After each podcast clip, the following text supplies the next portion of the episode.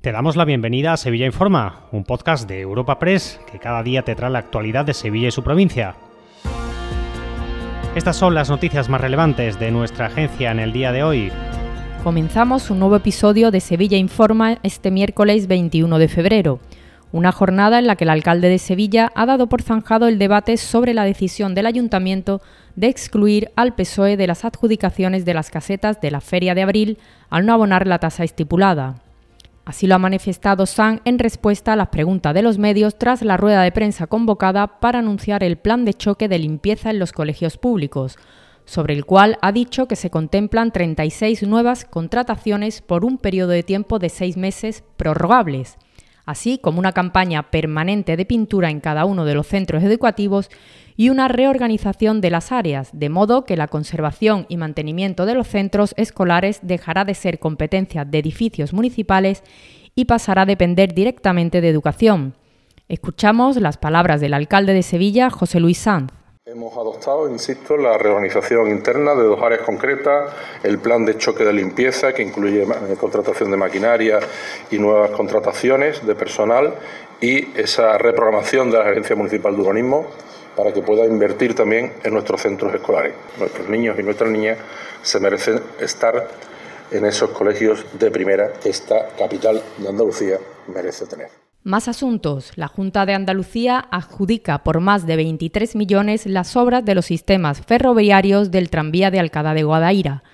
Con estos trabajos, unidos a los contratos de electrificación y estaciones, se culmina la obra civil del tranvía de cara a su puesta en servicio. Escuchamos las palabras de la consejera de Fomento, Articulación del Territorio y Vivienda, Rocío Díaz.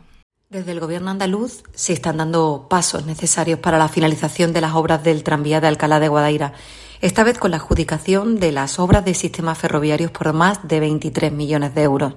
La reactivación del tranvía es un hecho, como así lo demuestran los 176 millones de euros que la Junta ha movilizado para completar la obra civil y la compra de nuevos trenes que ya están en fabricación.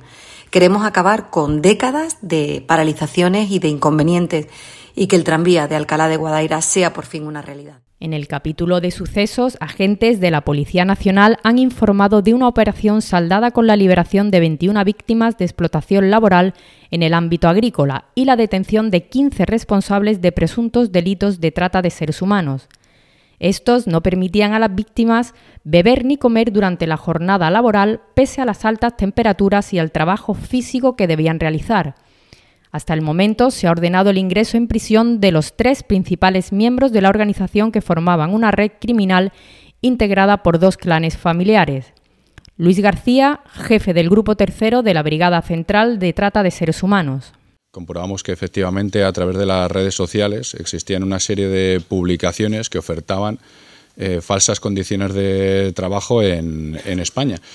Eh, reunidos todos los medios y eh, situada la, organización, eh, se procedieron a realizar siete entradas y registros de manera simultánea en la provincia de, Sevilla.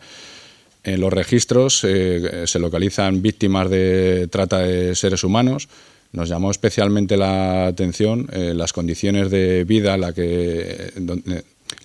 duras condiciones en las que estaban alojados, condiciones de insalubridad. Y varios apuntes antes del cierre. Hoy el Gobierno andaluz ha anunciado las medallas de Andalucía 2024. La medalla en la categoría de Ciencias Sociales y Letras ha recaído sobre el Ateneo de Sevilla y la medalla de las Artes para el grupo musical Los Romeros de la Puebla. Por último, la imagen del día la dejan las estructuras de hierro que ya se pueden ver en la Plaza de San Francisco para el montaje de los palcos de la carrera oficial de cara a la Semana Santa que se inaugurará el viernes de Dolores por la mañana con el tradicional paseo junto al ayuntamiento. Te recordamos que puedes suscribirte y descubrir el resto de episodios de este podcast en nuestra página web entrando en europapress.es barra podcast o a través de las principales plataformas de podcasting